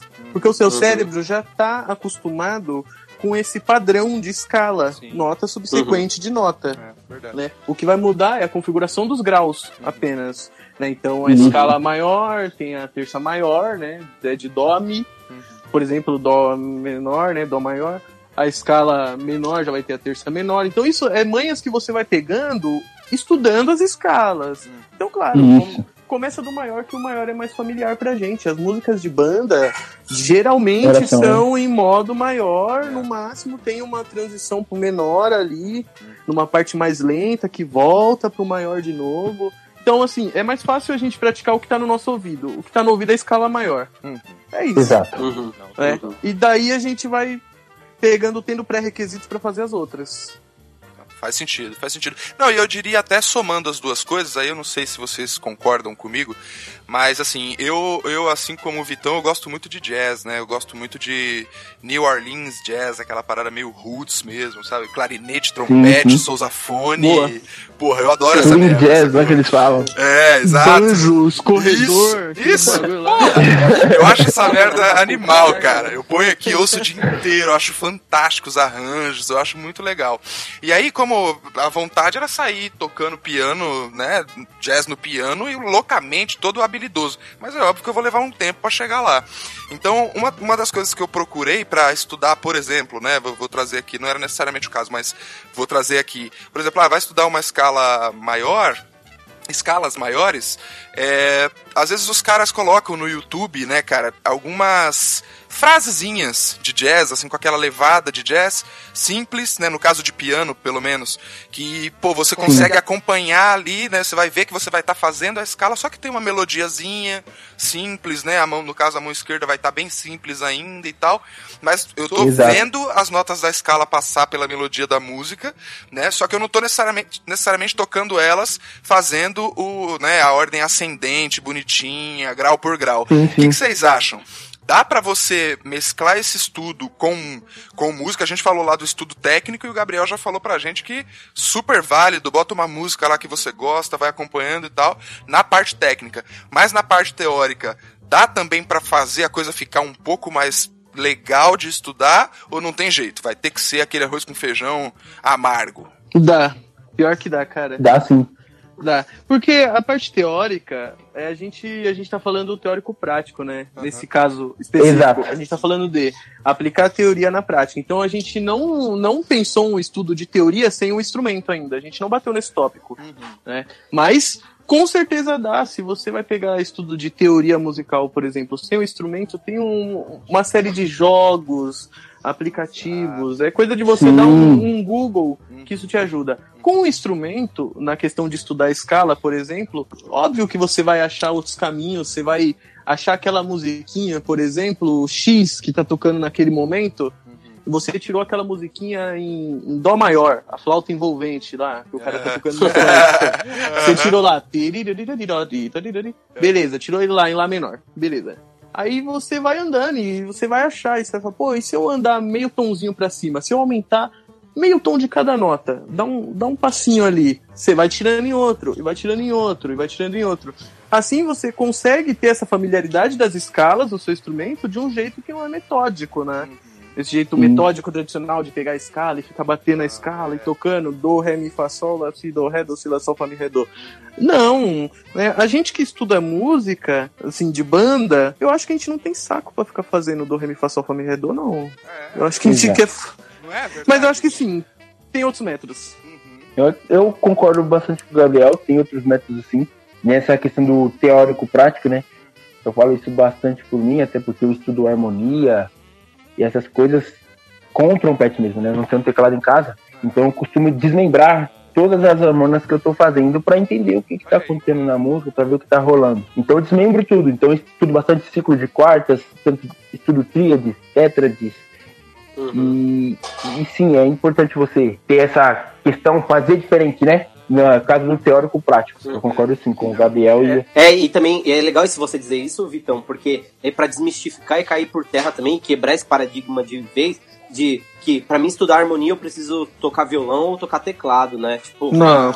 Mano, esquece isso, galera. Tipo, mano, para com essa. Ai meu Deus, preciso de harmonia, preciso de um piano na minha casa, ou não. preciso tocar violão. Não, não, não. Ainda mais que hoje tem um monte de software de música aí. Se você quiser estudar Exato. colocando as notinhas lá, com todos os instrumentos do Isso. mundo, você coloca, né? Assim, alternativas Exato. tem de monte, né, cara? Assim, não, não precisa. Não, porque tem, tem, muita gente falando bozeira ainda. Hoje em dia eu ouço, não, não pra você estudar harmonia porque assim, você precisa ser um pianista. Mano, ah, cala chato pra caralho, vai. É, é porra, nada a ver, cara. Cala a boca. É, não, e eu digo mais, só que tem uma coisa que eu acho que não dá para escapar, e eu tenho quase certeza que todos vocês vão concordar comigo, que é assim, você precisa ter um encontro religioso com seu instrumento diariamente, né, cara? Assim, dedicar mesmo um momento do seu dia para você pegar o bichão lá e falar: não, cara, agora é meu momento com você, vamos lá, vamos trabalhar aqui alguma coisa e ter, né, um sistema de, de estudo ali para você não ficar dando voltas, né, para você progredir, mas assim não Exato. adianta você ter o sistema, não adianta ter os apps, não adianta ter a dica da galera, se você não tiver, né, o horas bundas, né, como se diz, exatamente. Tem que sentar a bundinha lá, tem que pegar um instrumento, tem que passar um tempo com ele. E eu falo muito lá na percussão da, da Santana do Parnaíba, né, cara, que assim, porra, você não gosta de tocar? Você não acha maneiro? Você não curte? Você não acha bacana? Você vem aqui todo final de semana para fazer isso aqui? Então, porra, cadê essa vontade, cadê esse prazer quando você tá em casa? para matar a saudade, tocar um pouquinho. Cara, assim, eu sou psicopata de música, né? Eu não sou exemplo, mas, cara, eu sinto falta se eu não pego o instrumento um pouquinho, seja o violão, seja o piano. Exato. A própria tábua de estudo, né, cara, para estudar, assim, percussão rudimentar a nível americano, você não pode ficar dois dias sem treinar. Sua mão vai, vai embora. Você perde a precisão, você perde velocidade. É, é, muito rápido o processo. Porque são musculaturas muito sensíveis. Nós, musculaturas nós com instrumentos de vocal né? também, né? É, imagina, né? Os músculos super sensíveis da face, né, cara? Exato. É, então, porra, se você não exercitar isso sistematicamente, né, galera? Disso não dá para fugir, né? O cara tem que botar a bundinha lá, né? Com certeza. Quando se fala bastante desse assunto, eu gosto sempre de falar de mim, porque eu trabalho em período integral, né, das 8 às 6. Então, pô, como que eu vou arrumar tempo para tocar trompete?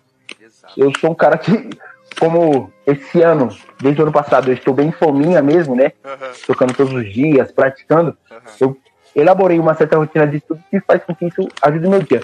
Não são horas ideais que eu tenho para estudo, mas é o que eu tenho.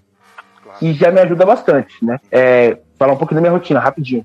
Não, vai fundo. Eu entro oito horas, entro oito horas no serviço, né?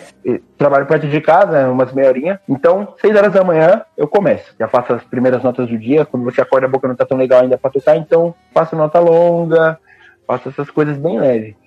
Na parte do almoço, no, meu, no meu serviço mesmo, eu tenho, tenho, um cantinho lá que eu consigo estudar trompete também. Tudo isso com surdina, claro, para não atrapalhar os outros setores. Uhum.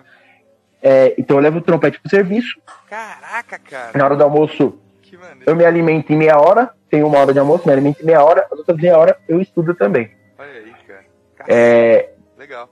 Mas meia hora para estudar. Chego em casa e faço mais uma hora de estudo aí. Uhum. Né? Eu complemento meu dia aí com duas horas. E, cara, tá sendo super eficiente para mim. Uhum. Ainda mais com essa questão que eu descobri ano passado, né, no finalzinho, que eu não sabia e que, eu, que vocês não concordarem comigo, tudo bem, mas é uma coisa que tem me ajudado bastante. Eu não fazia ideia de que a gente não podia cansar enquanto a gente toca. Vocês sabiam disso? Pelo menos para nós que tocamos instrumento de vocal. Caralho. Você, tipo, ficar ofegante? Ficar. ficar... Não, a, a gente. É, não sei se vocês sabem, mas ah. é, a nossa boca tem uma certa resistência contra o instrumento, né? Uhum. É, quanto mais você toca, mais difícil fica de você tocar depois de um tempo. Vamos supor que você passou uma hora tocando, duas. O Gabriel já me falou a respeito dele, ele tem uma puta de uma resistência. Ele aguenta tocar o dia inteiro tranquilo. Eu já não sou assim, né? Eu, eu canso rápido. E então, é, a última vez que eu fui num evento de jazz, né, de trompete especificamente, uhum. eles falaram a respeito disso. Não se canse estudando. E eu não. Eu colocava na primeira página aqui do meu método e ia embora. Uhum. Até onde minha boca aguentasse. Uhum. Depois eu parava. E não é isso. Você tem que ver que quando você vai começar a cansar, você já tem que dar aquele descanso, hum. né? Pelo menos para mim, é uma dica que eu passo para todo mundo. Para mim tá sendo muito eficiente. Além de eu conseguir ter mais horas de estudo, é, meus estudos estão ficando todos bem consistentes, né? Porque eu chegava em determinada parte e já não conseguia mais fazer nada, porque minha boca já não aguentava. É. E agora eu consigo ter uma pausazinha de cinco minutos entre exercícios, dois minutos entre algum exercício, né? E isso me ajudou bastante, me ajudou muito mesmo, melhorou bastante o meu som de outubro para cá. E é uma dica que eu falo para todos, né? Tentem tocar pausadamente, não se estressem tanto, né? Deixa pra descansar no dia do ensaio, que é uma vez na semana, uhum. ensaio cansativo mesmo. Lá você manda bala, cansou, descansa e pronto. É. Mas no seu decorrer, na sua rotina, se você tem tempo para estudar, tudo um pouco descansa, tudo um pouco descansa. Faz isso durante o dia todo que vai ser bem eficiente. Puta, total, cara. Bom, então aproveitando o gancho que o Vitão puxou aí, Gabriel, é, já fala um pouco então dessa questão aí de como treinar essa resistência e tal, cara. Já, pô, o Vitão levantou, agora cruza. Sim, a gente tem que entender que tudo, tudo que a gente faz no trombone, é, no trompete, no instrumento de metal, ele é físico, né? Ele é tudo, ele é físico, tipo, e tem a parte, a parte psicológica, ela comanda o físico, mas assim, o contato primário do negócio é físico. Então, por exemplo, é que nem você malhar na academia. Você vai malhar na academia lá, você tá puxando o seu peso pra, né, a grande galera aí já malhou, deu aquela malhadinha pro verão, já pelo menos uma vez na vida, né? Fez aquele pacto de vou tentar malhar, uhum. mas não conseguiu porra nenhuma, né? é o mais comum, né, cara? mas você vai malhar, por exemplo. Você vai malhar. Você termina, você termina a sua série. Você não fica segurando o peso pra cima. Você coloca o peso no chão. Exato. Você descansa. Exato. Por que você faz isso? Pro seu músculo ter o tempo de reação dele, dele voltar se recuperar ali, né? lugar, né? é, dar aquela micro recuperada para você voltar a fazer sua série, né? Então a boca é, é a mesma coisa. A boca são mesma ideia. músculos e músculos muito mais sensíveis do que músculo de bíceps, de tríceps, por exemplo. São músculos muito mais finos. Né? Então, o fato da gente tocar, por exemplo, eu toco muito tempo, eu consigo tocar muito tempo do meu dia porque eu acostumei a, a trabalhar rotinas muito pesadas de estudo e tocar muito, só que com, com inteligência, assim. Percebo que a boca vai estar vai tá meio estranha, para de tocar, né? Dá aquela parada para a boca voltar. E cada dia mais você vai aguentar um tempo a mais. Então você consegue tocar meia hora Exato. direto. Amanhã você vai tocar 40 minutos, depois você vai tocar uma hora, depois você vai tocar duas direto. Mas é bom que você preserve aquele tempo de tocar só 30 minutos direto. para que cada vez aqueles 30 minutos fique mais saudável. Com certeza. É total, é, é, total isso, cara. Eu tenho até um exemplo da percussão aqui, se você me permite, já te passo a bola de volta, porque eu acho que vale a pena você falar também sobre a rotina de estudos, né, o tempo que você dedica para o instrumento e o que, que você tem para recomendar para a galera. Mas falando da percussão, né, e vou falar mais para percussão rudimentar especificamente, porque eu acho que os instrumentos sinfônicos é, é, com as alturas definidas aí já tem suas particularidades, mas pelo menos na percussão rudimentar, onde você tem uma exigência física grande, né? Porque são movimentos ali de grandes grupos musculares, né? Você levanta o punho completo, o antebraço completo, então isso cansa muito, fora a sustentação do próprio instrumento no corpo, a sustentação da própria postura. Acho que eu já falei aqui em episódios é, é, anteriores pra galera que toca percussão, exercitem o core, gente. O core é é um cinturão de músculos que a gente tem ali na região pélvica. Vai ser composto aí por abdômen, quadríceps, glúteos, é, é, os músculos eretores da coluna. Isso tem que ser defendido, isso tem que ser fortalecido para o seu corpo ser capaz de desempenhar o que você precisa, né, sem sofrer. Até porque, no caso de percussão, por exemplo, eu sempre falo isso.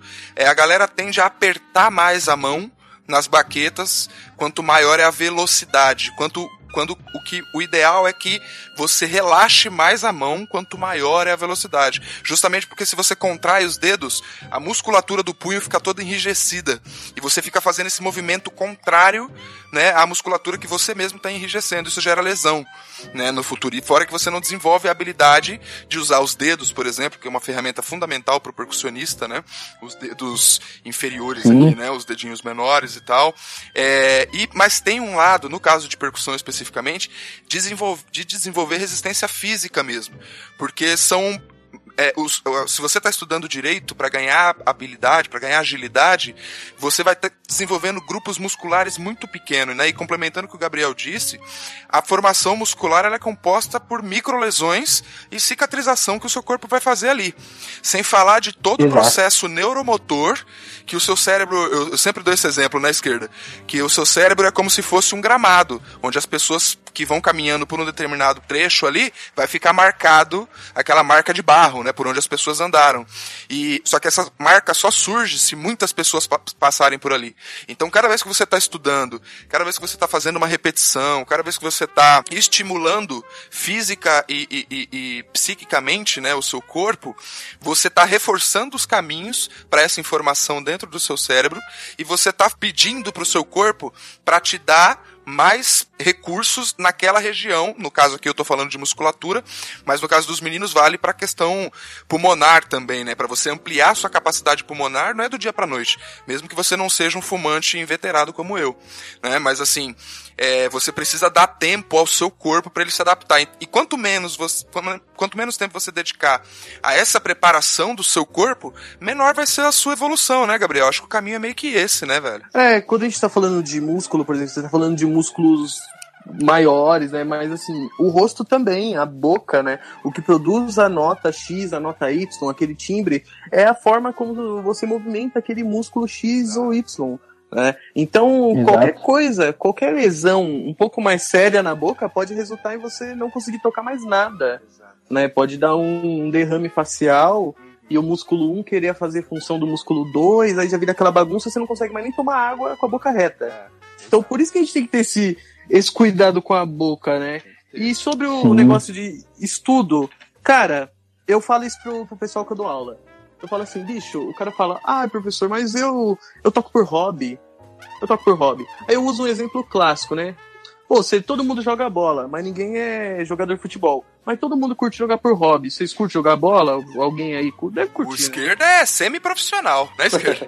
aí, ó, jogou até Copa da Noni. Jogou na portuguesa, jogou na portuguesa e o caralho, o maluco é foda. Então, esse negócio de jogar por hobby. Mas quando você vai jogar sua bolinha por hobby, você não quer ficar no banco. É, né? Você quer jogar, pô, você quer participar, você quer, você quer fazer gol, né? Você claro. quer ir pra cima. E o que, que você precisa para fazer gol? Se você marcar bem na sua cabeça, se você lembrar, o pessoal que é peladeiro, que joga bola direto nas várzeas, tá sempre correndo por aí, tá sempre de shortinho, né, de futebol, com a chuteirinha embaixo do braço, tá tentando fazer alguma coisa. Com a música é do mesmo jeito. Você fala assim, bicho, a música para mim é hobby e tal, mas você não quer entrar e não vai querer tocar, não vai querer fazer aquela presa, mandar aquele som, então você tem que estudar.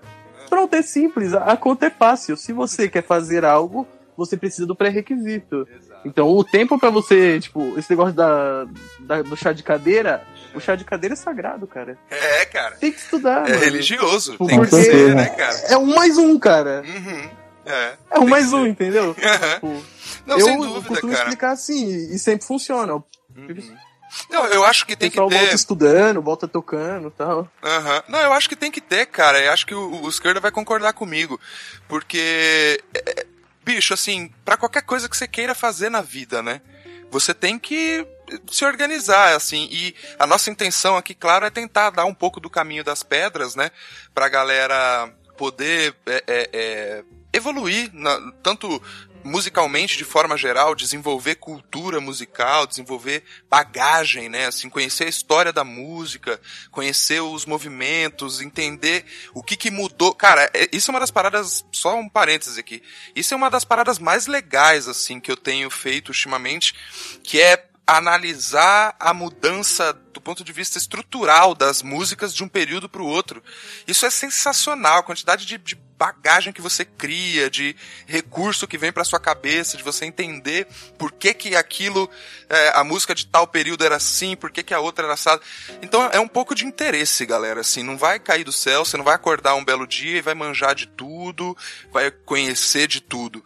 É, você precisa Exato. Se envolver, você precisa fazer uma dedicação, que acho que foi muito a conclusão que você chegou, né, esquerda, para decidir fazer a faculdade de música definitivamente, né? É, não, e outra, né, tomar os caminhos e as decisões corretas, porque é, nem sempre é fácil tomar uma decisão de estudar música, né? É, essa decisão ela precisa ser é, efetiva e a partir do momento que você toma essa decisão, cara, então vai fundo, é, corre atrás, porque nem sempre vai ser hoje, que nem hoje você tá legal, você quer estudar pra caramba, você passa três horas, mas amanhã talvez você queira estudar só 10 minutos. E, e, e, essa, e essa disciplina, você ter que abrir mão de algumas coisas, às vezes abrir mão de ir numa festa, abrir mão de ir ali com os amigos, ficar batendo papo um pouquinho a mais no WhatsApp, para poder estudar seu instrumento. Hum. É por isso que a gente tem grandes referências, mas a gente, é, muitas pessoas não, não entendem que a gente tem que todos os dias abrir mão de alguma coisa, igual o Vitão tá falando, às vezes abrir mão de meia hora do almoço que seria para descansar, mas ele tá, ele tá estudando. Então, uhum. essas coisas as pessoas não contam, né? Elas, elas, elas, tá, eu quero, eu quero aprender um instrumento, beleza, vamos lá. Aí quando você começa a mostrar o que realmente precisa ser feito, elas desistem. Elas falam, não, realmente isso não é para mim. É. Então, Exato. Precisa, isso precisa ficar bem claro na cabeça das pessoas. A partir do momento que você decide tomar é, essa decisão, então vai fundo. E, e foi o que eu fiz, né? É, quando eu passei, a eu decidi estudar música, eu disse, poxa, então eu preciso, vamos lá, o que, que eu preciso? Quais são os recursos? Eu preciso de um professor? Eu preciso de uma faculdade? Ah, preciso. Quais são as faculdades que são necessárias? São essas. Ah, tem escola pública ou privada? Então, são, esse, são essas coisas que a gente precisa entender também que existe, né? Existem coisas para você estudar, mas também precisa saber procurar. E essa decisão ela precisa ser tomada assim, ó, ontem. Porque uhum. quanto mais tempo você demora para tomar essa decisão, mais difícil fica. A vida vem, né? Começa a cobrar muitas outras coisas. E aí, às vezes, acaba ficando muito mais difícil você tomar essa decisão mais adulto, vamos dizer assim. Voltando ao assunto improviso, né? Uhum. É, muita gente me pergunta como que faz, como que é, como que funciona. só pra gente não perder muito foco da conversa também, falar rapidinho o que eu acho que é, como que eu faço. É claro que estudar escalas maiores é fundamental, você entender o que a música tá te falando, né? É, cada música tem uma linguagem, cada estilo de música tem uma linguagem. Você precisa entender isso. Você precisa, outra coisa também, entender é, o público que você está lidando e o mais importante de tudo, o ritmo.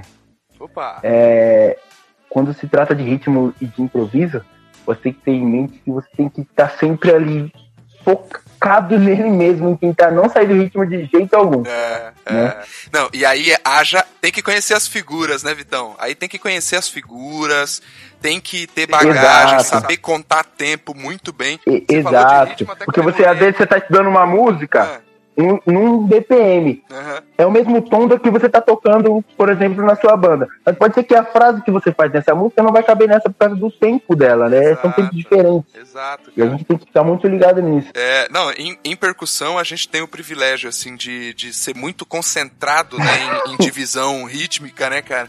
Olha o coronão aí, ó. É, então. Yeah.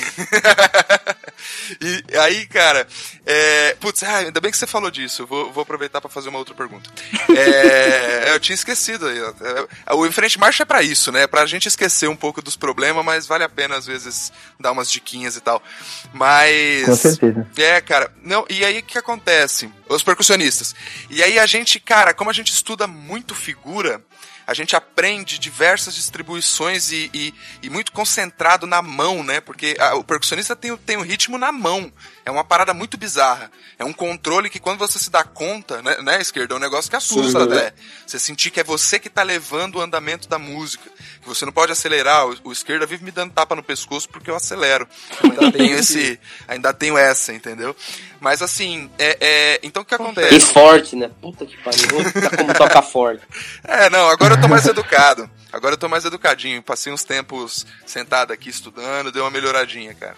Mas é marcial, porra. Marcialidade é coisa forte, é som pra marcar. é, me desculpa. A escola, a escola que eu venho é, é dessa pegada aí. É som alto e claro e absolutamente limpo, assim, uma, uma as frases perfeitas, saca? É dessa escola que eu venho. Mas aí o que acontece? É, a gente acaba que tem esse privilégio, né, cara, de, de absorver muito de distribuições diferentes. Então, aí que o esquerda tava falando no começo, né, que a gente na percussão já começa improvisando pra caramba, e aí a gente cria Exato. esse hábito.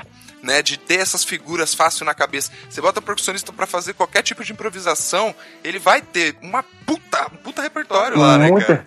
E, e, isso que é interessante também, quando eu comecei a fazer aula, o meu professor veio falar disso a respeito comigo, né?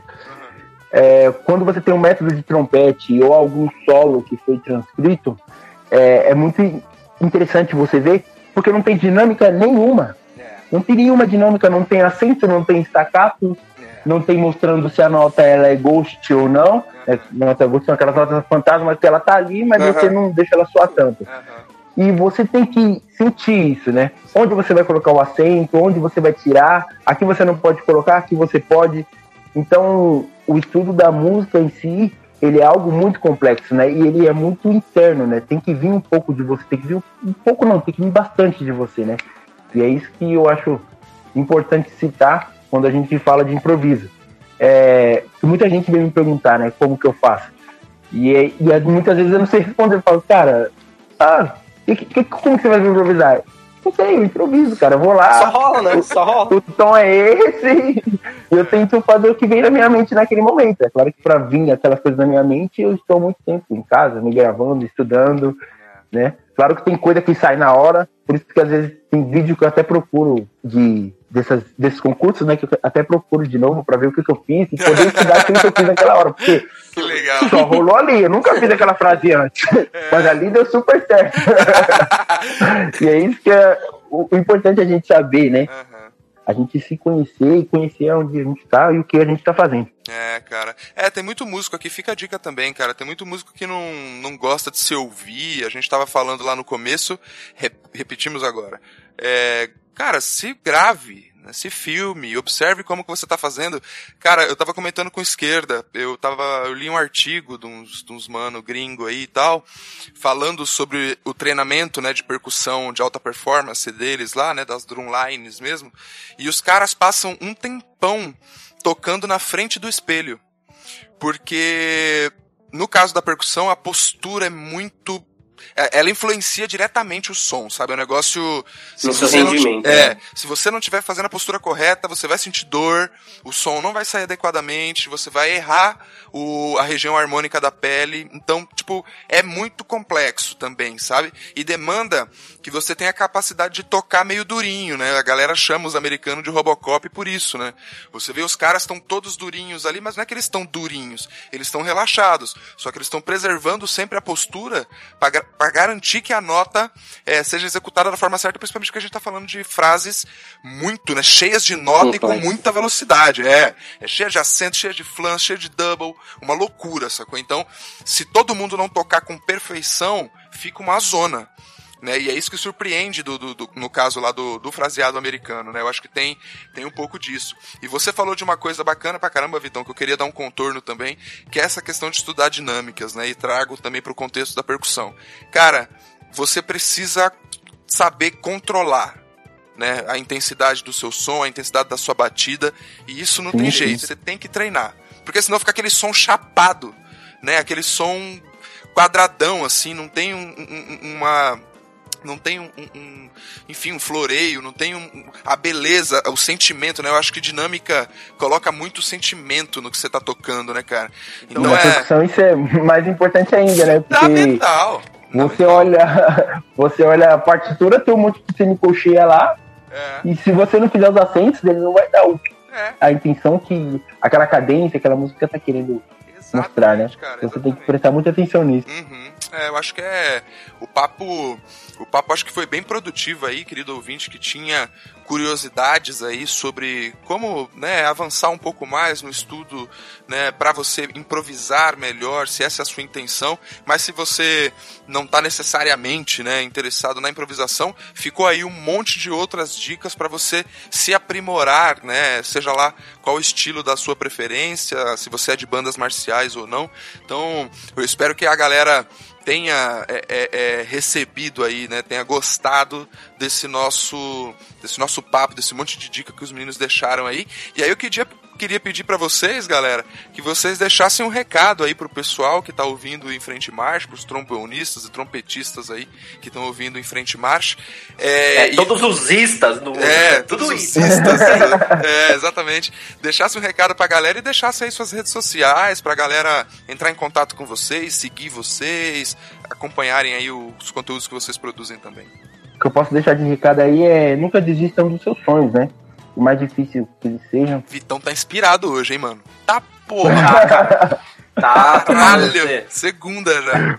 Vai lá, Vitão. Foquem neles que tudo vai dar certo e bola pra frente. É, meu Instagram, para quem tiver interesse em me seguir, perguntar alguma coisa de improviso, sou apto a responder todo mundo. O que eu não souber, eu corro atrás para poder ajudar também. Porque música é isso, né? Eu fui ajudado por muito tempo. É importante a gente, como o Gabriel falou, passar o nosso conhecimento para frente. E estou disposto aí a quem quiser saber um pouco mais sobre improviso, técnica de jazz, linguagem. Estamos aí. É, meu Instagram é Vitinho underline TRT e meu Facebook é Victor Henrique. Quem tiver interesse, só me chama lá. Demorou. Da hora. E você, Gabriel? A gente, a gente pensa em música, a gente pensa como algo de festa ou como algo, sabe, de de concurso, aquele negócio, mas a gente tem que entender que, antes de tudo, música é amor. A gente ama o que a gente faz, a gente busca melhorar por causa do amor que a gente tem pela música. Então, sobre tudo o que eu penso em relação à minha vida musical, que eu acho que todo mundo deveria pensar é ama o que você faz, busca melhorar porque você ama o que você faz, e só. Não tem, tipo, mais do que isso, sabe? Se você define aquilo como seu amor, você vai fazer tudo por aquilo e tudo vai dar certo. É Exato. É isso. De bola. Deixa suas redes sociais aí pra galera te acompanhar lá. Eu tô, eu tô disposto a ajudar todo mundo no que quiser. Quem precisar de alguma ajuda minha, todo mundo que me conhece mais intimamente sabe que eu sou super acessível. Não, não fico de meio-dia, não. Não fico guardando nada. Quem precisar, dá um salve. Minhas redes sociais são Todas elas são arroba Gabs Nogueira, G-A-B-S Nogueira. Facebook, Twitter, Pinterest, que eu posto as comidas que eu faço lá, as minhas plantas também, tá tudo nessas porra aí. Entendeu? Queria, é, legal, queria agradecer a vocês por esse, esse momento incrível, que é legal a gente conversar, né? É legal a gente falar. É, eu acho que falta bastante isso, né? Esse negócio do diálogo. Também o Vitão, Exato. né? O Vitão também, eu aprendo muita coisa vendo o Vitão tocar. O Vitão é um cara, assim, fora de série, um cara incrível, né? Um puta amigo, assim, um cara do caramba. Então é isso. O cara, gente. tamo junto.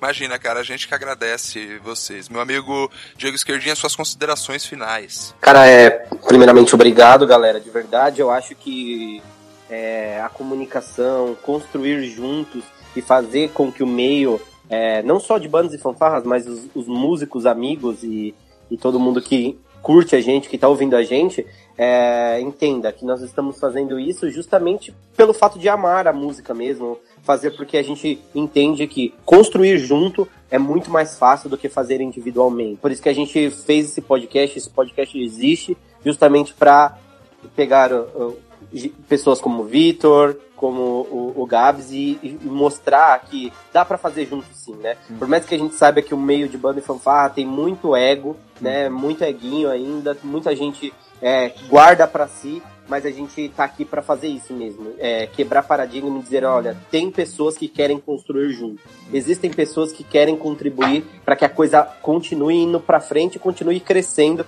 é, do jeito que está. Então, muito obrigado, galera, de verdade. É, espero que nós possamos gravar muitas coisas ainda juntos. Com eu, certeza. Eu digo, eu digo, que quem grava com a gente, né, Paulo, passa é. a ser mais um colaborador, Opa. mais um cara que. Um, um, parceiro do Enfrente Marcha do que propriamente bora. Só, é só um convidado, né? Estamos aqui pra fazer certeza, amigo, né, galera. né, cara? Com certeza. Bora, pode bora. Com certeza. Pode ter certeza, galera, que mais oportunidades virão e o nome de vocês vai ser os primeiros a estarem em nossas pautas, sim. Exato. Valeu. Exato. Show de bola. Obrigado, gente. Não, cara, Valeu, só. muito obrigado pela oportunidade. Não, cara, a gente que agradece. É muito legal, assim, eu falei lá no, comi no começo, repito agora. É, a gente acha que só dá para fazer isso aqui que a gente faz se for de verdade né? Se for conversando com quem está na pista, se for é, é, para ajudar, para trazer, traduzir aqui né, em todos os conteúdos que a gente produz, aquela essência que tem toda a banda, em toda a fanfarra, que é o que faz a gente, que é o que nós temos, né, nós todos temos em comum, né, que é uma cultura de colaboração, é uma cultura de cooperação, uma cultura de amor, de amparo, né, de espírito de equipe, de espírito esportivo, sim, pra caramba, né? Mas tudo isso de forma construtiva, assim, é difícil você encontrar uma pessoa que passou pelo universo de bandas e fanfarras e não tem memórias felizes, né? É, tendo vivido isso que a gente até hoje está vivendo aí nas nossas idades que nós temos, né? Então é, é a gente está aqui, eu acho que essa é a nossa função, né, esquerda? Se era é. criar um canal essa era a nossa é, é, era para fazer esse tipo de encontro, para promover esse tipo de papo e com a galera, né? Mais uma vez, né? A gente não tá no topo, né, esquerda? Em uhum. cima de nada, cara. É com a galera, é com quem faz, é com quem a gente quer conversar. Né? Porque às vezes as redes sociais elas tiram um pouco né, do, do, da objetividade das coisas, né? Então a gente começa a discutir umas paradas que não importam e uma série de assuntos importantes, né? É, como essa cooperação, acesso à informação de qualidade, é, acaba passando batido porque a gente está conversando sobre bobagem, né? Então é muito bacana poder trazer dois caras, porra, super jovens, entendeu? É, que já tem uma bagagem musical e um talento, assim, notório, entendeu? Poder trazer vocês enquanto vocês estão aqui, porque é foda, né, na, nas artes, né? Assim, os caras normalmente vão ser reconhecidos depois que morrem, né? É uma bosta, né? Vamos. Exato. Falar, porra, vamos reconhecer os caras enquanto os caras tá vivo, né, cara? E assim, é, falo não, sem rasgação de seda, falo com todo respeito, é, admiro, toquei contra vocês, né? É, e, e, ainda assim admiro profundamente o trabalho que vocês realizam lá na Bamasks. O vocês dois especialmente, assim, o esquerda sabe. Eu, eu assisti no vídeo do Circuito dos Amigos e mostrando o braço arrepiado com o solo de vocês, entendeu? Porque eu sou desses que me arrepio. Então, realmente é um, é um, é um privilégio para nós também, tá certo, cara? Muito obrigado pelo tempo de vocês. Espero que você, querido ouvinte, que está acompanhando a gente aqui mais uma semana, muito obrigado por estar com a gente mais uma semana aqui, em mais um episódio do Em Frente Marcha. Não se esqueça de se inscrever aí no feed do nosso podcast. A gente está disponível no, no, Spotify, no iTunes, no Deezer, no Apple Podcast. É só entrar lá. Alguns episódios a gente está colocando no YouTube também, se você quiser ouvir é, pelo, pelo YouTube também vai ser possível. Todos esses links, todas essas coisas estão lá no nosso site, que é o www.enfrentemarche.com.br br e não esqueça de mandar os seus comentários, as suas, suas reclamações, as suas declarações de amor pra gente pelas nossas redes sociais. A esquerda tá lá todo dia no, batendo o ponto da, da, de, de 12 horas por dia, das 8 às 8, trabalhando no Instagram do Enfrente Marche. Manda seu recado lá, fala o que você tá achando desses nossos episódios, desse episódio especificamente. Se quiser mandar um e-mail, manda lá para faleconosco@enfrentemarche.com.br br Tá certo, galera? Muito e obrigado. falando de Bamasques, também, se você quiser conhecer a Bamasques, tem um episódio sobre é... a Bamasques aí no nosso vídeo. Olha lá, corre lá. Corre Grande lá. banda, hein? Exato, pois é, né, cara? Não, essa aí já é a terceira, terceira das grandes bandas aqui de São Paulo que a gente visita, né, esquerda? A gente tá, é. tava muito feliz em fazer esse projeto, infelizmente tivemos que suspender aí. É, mas o que importa é que já temos lá Lira de Mauá, já temos Fama e o mais recente, mais aguardado na né, esquerda, o Daba Mask está lá, publicamos com todo carinho e agradecemos mais uma vez uh, ao André por abrir as portas para receber a gente lá, a Renata, pela conversa que a gente teve, tá certo? Então, e em frente, marche! marche!